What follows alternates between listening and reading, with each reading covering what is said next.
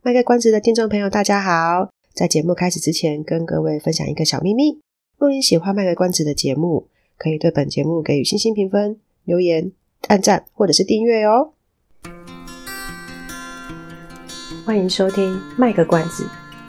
来听听智商心理师麦麦今天想跟你卖什么关子，陪你迈过人生关卡。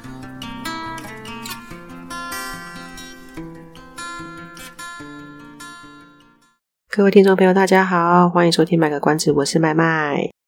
麦麦最近觉得好开心，一直在追剧，一直在追剧。目前手上追完的有《亲爱坏蛋》跟我愿意，还有一部日剧叫《重启人生》。我真的很久没有过这一种被追剧占据人生的日子了啊！节目讲这种开头呢，就是表示说今天的节目会跟。刚刚讲那些戏剧呢，有一些内容是有关系的，所以我们废话就不多说，直接进入正题。其实灵感呢，有时候就是在那个一瞬间就出现。就有一天，麦麦睡午觉的时候，突然有个想法冲进大脑，觉得说，哎，有一些戏呢，它的那个内容好像跟家庭里面呢，去创造那个善意的对话是有关系的。啊，这个缘由是怎么来的呢？一开始呢，其实我是先看完《亲爱坏蛋》，他现在做完了嘛。里面这个温生豪跟隋棠呢，他们又再一次扮演夫妻的角色。不过这次他们没有回不去哦，他们是真的成功的回去他们原本的夫妻关系。那剧里面呢，哎，这两个人的小孩在学校遇到一些人际上的状况。那那个状况其实是对，我想对任何孩子来讲都是个蛮不舒服的经验呐。所以他们的小朋友呢，就有了忧郁症啊，也有这个自伤的行为，还有失忆的状况。那这对夫妻呢，他们就很努力的在保护他们的小朋友。可是，在这个剧情快要走到结尾的时候呢，这个小孩呢，就慢慢想起说，其实过去是发生了什么事情。所以在他没有心理准备的情况之下，就想起了创伤的事件。所以在这种情况之下，当然是很难去快速面对又接受的。那就有一个经典的桥段就出现，就是这个夫妻就开始互相指责。就骂对方说啊，就是因为你做了什么，你做了什么，或是你没做什么，你没做什么，这个孩子才会受伤，孩子才会怎样怎样怎样的。然后这个小朋友他就觉得说，我他当时的状态啊，就觉得父母亲不爱我。然后我现在看到你们这样子互相指责在吵架，想必对孩子帮助一定是不大嘛，对不对？可是它是一部戏啊，戏剧的好处就是它可以安排一些不是很合理的剧情，或是去安排一些我们。觉得其实理想状态很希望有的剧情，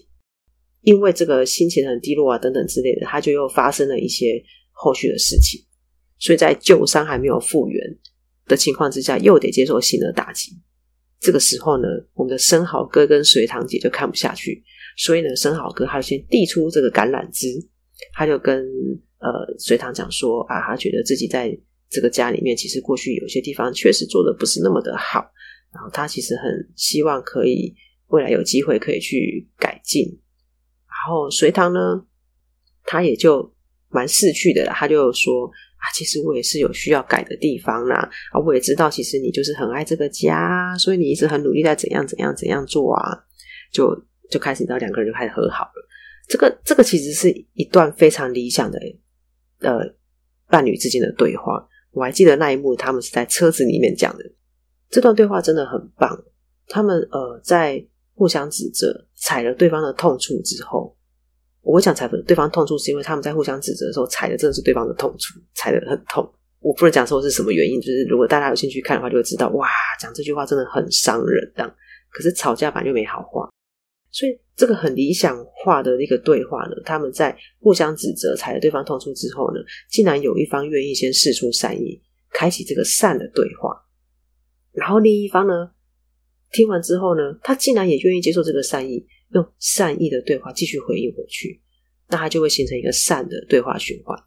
所以这一集的主题，我就把它取名，我就把它取名为“循环善对话”，有点冷的梗啊，但是呃，反正就能表达我想讲的东西。不过要开启一个循环善对话，其实是不容易的啊。不过这个东西很重要，我们呃，就来拿另一部戏的内容来做比较好。另一部戏呢，是我愿意。那我愿意家讲的是一个，我想看这样形容啊，应该嗯，应该有符合他戏里面的讲的吧。这个我愿意他讲的是一部以宗教之名行敛财骗策、行敛财骗色之实的诈骗的这个情况。啊，其实过去台湾也发生不少人，他因为加入一个宗教或者是一些心心灵成长团体嘛，我不知道怎么称呼他们，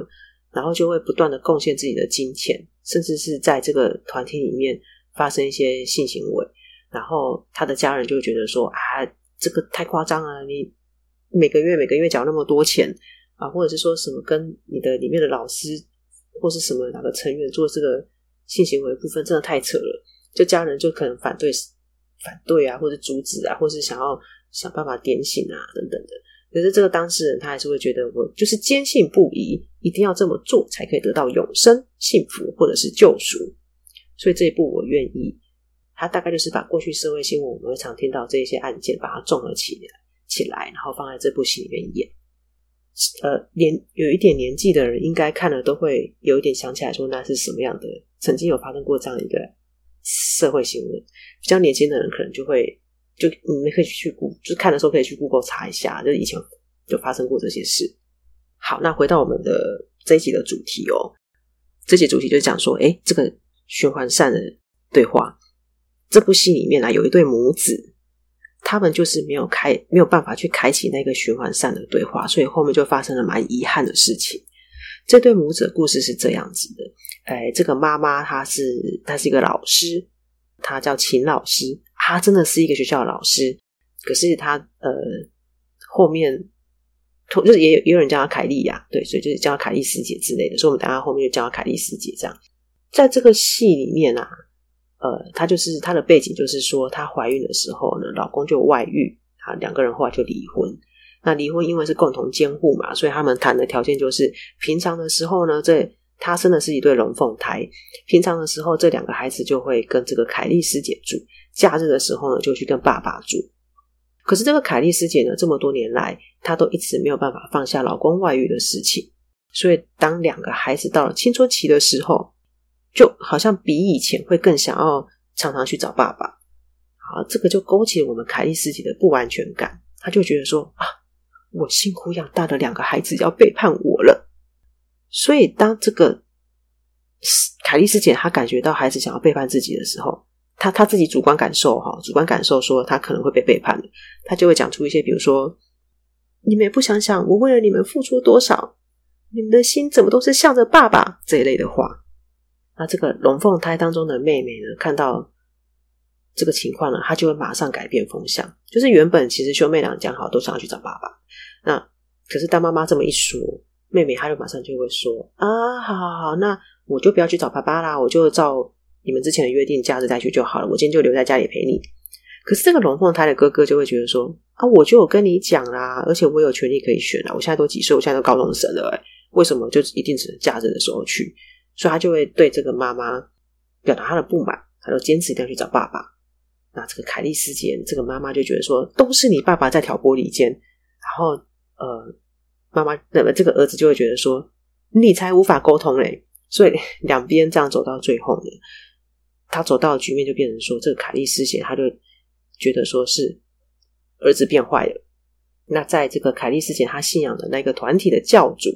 的建议之下，就把这个有一天就找个机会把这个儿子带去那个团体里面参加一个课程，给这个教主好好的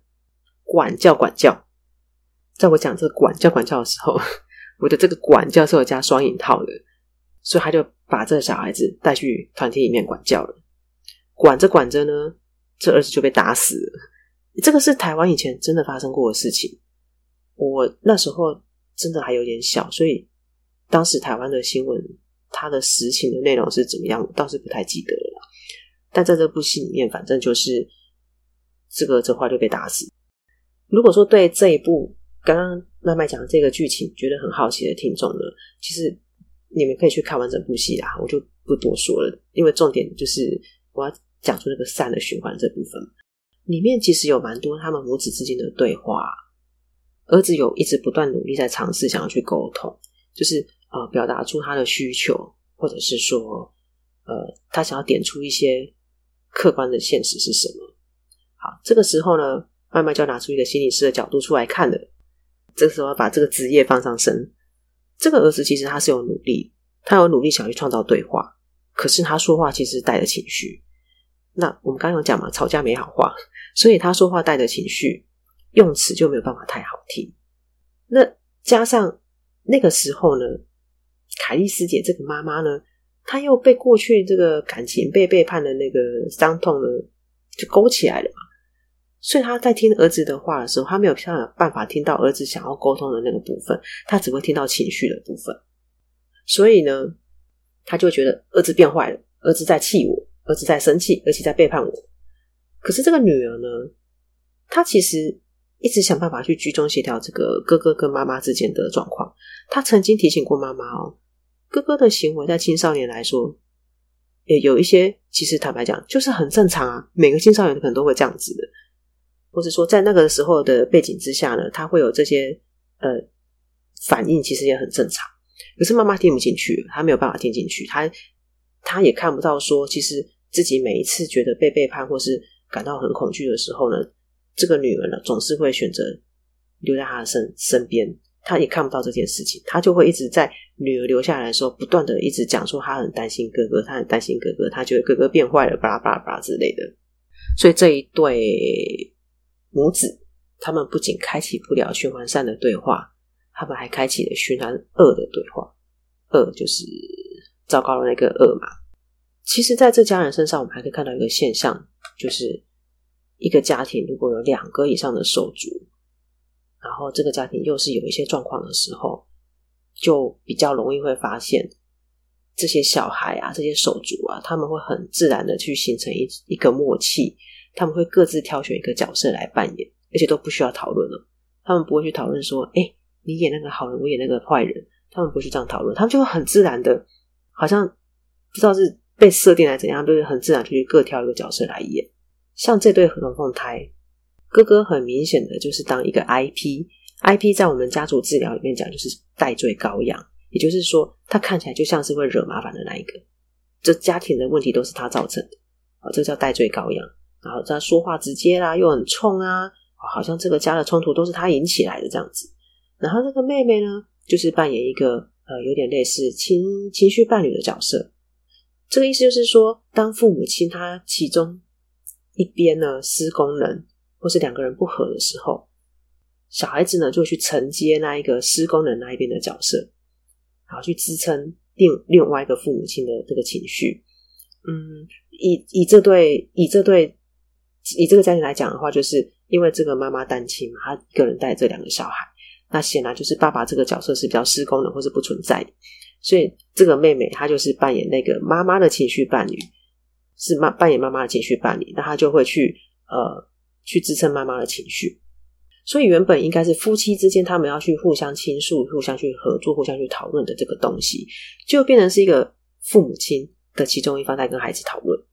好去跟孩子讲说他的心事怎样怎样怎样怎样。这凯莉师姐呢，她就不断的会去。呃，讲说他在以前过去的婚姻有多受伤啊，他怎样的很辛苦的一个人承担着父母亲的角色啊，这个当中的付出啊等等之类的，啊，这个女儿就会很就会静静的听着这一切。所以，即使这个女儿她也知道爸爸去的团体是有状况的啊，不是九哥哥才发现啊，她也同时她看到了妈妈的苦，所以她。就更能够理解到，妈妈去参加这个团体之后，她好像真的得到快乐，她会变快乐了。她因为这样子，才默默的选择说，才会选择说，默默的沉呃，怎样？等于是沉默的同意妈妈继续参加这个团体。啊，其实哥哥本来也没有排斥妈妈参加啦，是因为妈妈到后来就整个一直不断去误会这个哥哥他什么。吸毒啊，变坏啊，抽烟啊，什么有的没的这样子，然后又整天一直把那个团体的教主挂在嘴边。身为一个家里面的 IP，也就是所谓的代罪羔羊，哥哥就跳出来，变成扮演那一个戳破妈妈的角色。其实我们在很多的家庭里面都会看到，那个家庭里面的小朋友，那个孩子他自己会去承接某一个家庭角色，就算家里面只有他一个小孩，只有一个他没有手足。我们有时候会看得出来，这个孩子他在扮演一个角色。只是说，如果有两个小两个以上小朋友的话，就更容易看得出来，比比较出来说，他们扮演的角色可能是有差异的。这两部戏的剧情其实差的蛮多的。只是说，呃，提到这个家庭啊、亲子啊，就有很多素材可以提出来讨论。那戏剧的好处呢？戏剧戏剧它就是会把一些家庭的状况演出来给我们看，让我们去讨论。对妈妈来讲，这个好处是什么呢？我我我借由讨论这个戏剧的内容去讨论亲子关系或家庭关系，我就不用担心说，哎，今天在讨论这种议题的时候讲的那个举的例啊，好像是自己的个案。其实我不可能会讲自己个案的东西啊，只是可能有的人他就会想说啊，那你在节目上讲的是不是你个案的事情啊？就很容易可能会被人家误会。所以我觉得讨论戏剧很好的地方就是。因为它是戏啊，所以 都是戏在演的。我只是就戏里面东西去分析那个家庭或者亲子的状况给你们听，或者是跟呃借由这个状况来跟大家讲一些理智商智商里面会遇到的的这个理论或者什么状况，我就不用担心说别人会误会说我在泄露个案的秘密。然后我也可以去透过这个戏剧再去衍生一些新的可能性，这样子，而且就可以从这个剧情的。的这个，比如说像刚刚那个，我愿意啊，或是亲爱坏蛋啊，就去衍生一些 可能发生的接下来的状况，好，去做不同的讨论。好，那在这一集的节目的最后，我们来讲一下橄榄枝的由来，就是为什么？呃，不过这是这是麦麦单纯自己好奇啊，我就是写的写的，因为呃之前不是有讲过嘛，就是呃麦麦会稍微写一下简单的草稿，就是这一集要讲什么东西这样子，然后。写到这个递出橄榄枝的时候，慢慢突然就觉得说：“嗯，为什么我们会把有人要去释出善意的时候，会用这个伸出橄榄枝、递出橄榄枝来形容？”所以慢慢就去查了一下。我我就很简单的查了哈，就是呃，Google 了一下，发现说：“哎，原来这个典故是跟圣经里面的创世纪的这个内容是有关系的。这个创世纪里面有提到说。”耶和华呢，他那个时候想要让人类的世界去遭遇洪水的侵袭啊，他就呃有有提醒这个诺亚，诺亚方舟那个诺亚，然后去试试看去提醒人类这样子。那诺亚他当然就有试着要去提醒啊，所以他也同时呢，他就做了一个诺亚方舟，把这个所有的动物就一对一对的，就是赶快找来塞进那个带上那个方舟里面。可是没有人，没有人要去领诺亚，所以后来就只有呃上了方舟的这个诺亚一家人跟诺亚方舟上面的动物是活下来的。然后这个大雨过后，因为要洪水就一定要有大雨嘛，所以这个大雨过后呢，诺亚他就放了一只鸽子出去，结果这鸽子呢就叼了橄榄枝回，呃橄榄叶回来，叼了橄榄叶回来的意思就代表什么？代表洪水退了，洪水退了，树木才能长出叶子啊，长出叶子，这个鸽子才有办法叼到这个。橄榄叶，所以橄榄叶它也就象征了一个和平的意思。但照过照这个圣经上面的说法的话，其实诺亚他曾经把这鸽子放出去三次。第一次呢，鸽子飞一飞没多久，它就回来了。它意思就表示说，呃，鸽子找不到地方可以停下来，就是它到哪里都是水嘛，它没有地方可以停下来，所以它就回来方舟。那第二次呢，是隔了七天之后再放出去，就是第二次就是那个刚刚讲的叼了叶子回来的那一次。可是应该还是没有太适合的地方可以让它停下来休息，所以这鸽子就叼了这个叶子回来方舟。好，又隔了七天呢，第三次诺亚再把鸽子放出去，鸽子就没有回来了。所以在诺亚方舟的这个这个故事这一趴，然后这个部分其实它还有很多隐喻啊，比如说，其实诺亚他先派出去的不是鸽子哦，是乌鸦哦。可是他派乌鸦出去的时候，乌鸦就没有飞回来了。那因为乌鸦在蛮多国家的文化，或是在蛮多这个地方的文化，它就是带有一种比较负面的解释，因为它会吃腐肉嘛，就是吃那个腐肉，呃，死掉了肉那那那一类的，不是死掉肉，死掉了动物的肉，它是可以，它可以靠那个为生，所以它呃，诺亚第一次把乌鸦派派出去，让它出去的时候啊，它就是可以吃腐肉为生啊，所以它有没有地方落脚？停下来根本没差，反正它到处都有东西吃。可是鸽子没有办法，所以鸽子它就会在一些文化里面被认为说它是比乌鸦更圣洁，哎，就是更干净的意思啊。只是说这一些，这这这些隐喻就蛮有趣的啦。只是说，因为这一些并不是我们这一集的主题，所以我就没有细没有仔细去讲，而且我对圣经其实也不熟，我也怕在没有很全部的了解之下，万一误解了人家圣经的意思，也是有点不好意思。不过我只是单纯好奇哦，就是递出橄榄枝的这个典故，所以就诶，反正查了一下，就跟大家分享一下。隐隐喻这件事情是有趣的，因为呃，有一些隐喻啊，它其实在不同的文化里面是通用的。就像我们刚刚讲的，乌鸦在蛮多文化里面，它正好都代表的不是很好的意思。有一些隐喻在不同的文化里面是通用的。啊，即便说它呃它是不通用的，可是它也代表着说，它一定有一个背后的意涵，就是这个文文化它是怎么形成的，所以它会有一种呃类似一个集体潜意识的概念在里面。那身为后代的我们，我们我们无形之中就会接收了这个文化。所以，当我们有时候在跟个案谈话的时候，我们有时候会做沙盘，或做游戏治疗，或做沙游。我们或是让这个个案去抽一些牌卡。那个案他选了什么牌卡的内容？他选了什么物件？选了什么玩具？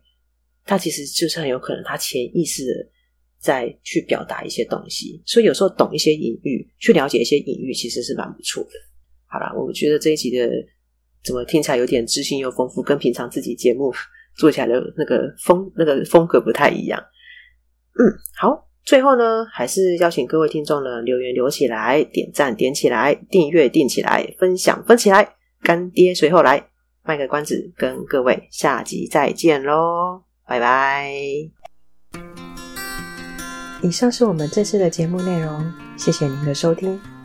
如果您喜欢我们的节目的话，欢迎订阅我们的节目，或是到粉丝专业。路上有个心理师，追踪暗赞。若您对节目有任何的想法，欢迎留言让我们知道。下次再见，拜拜。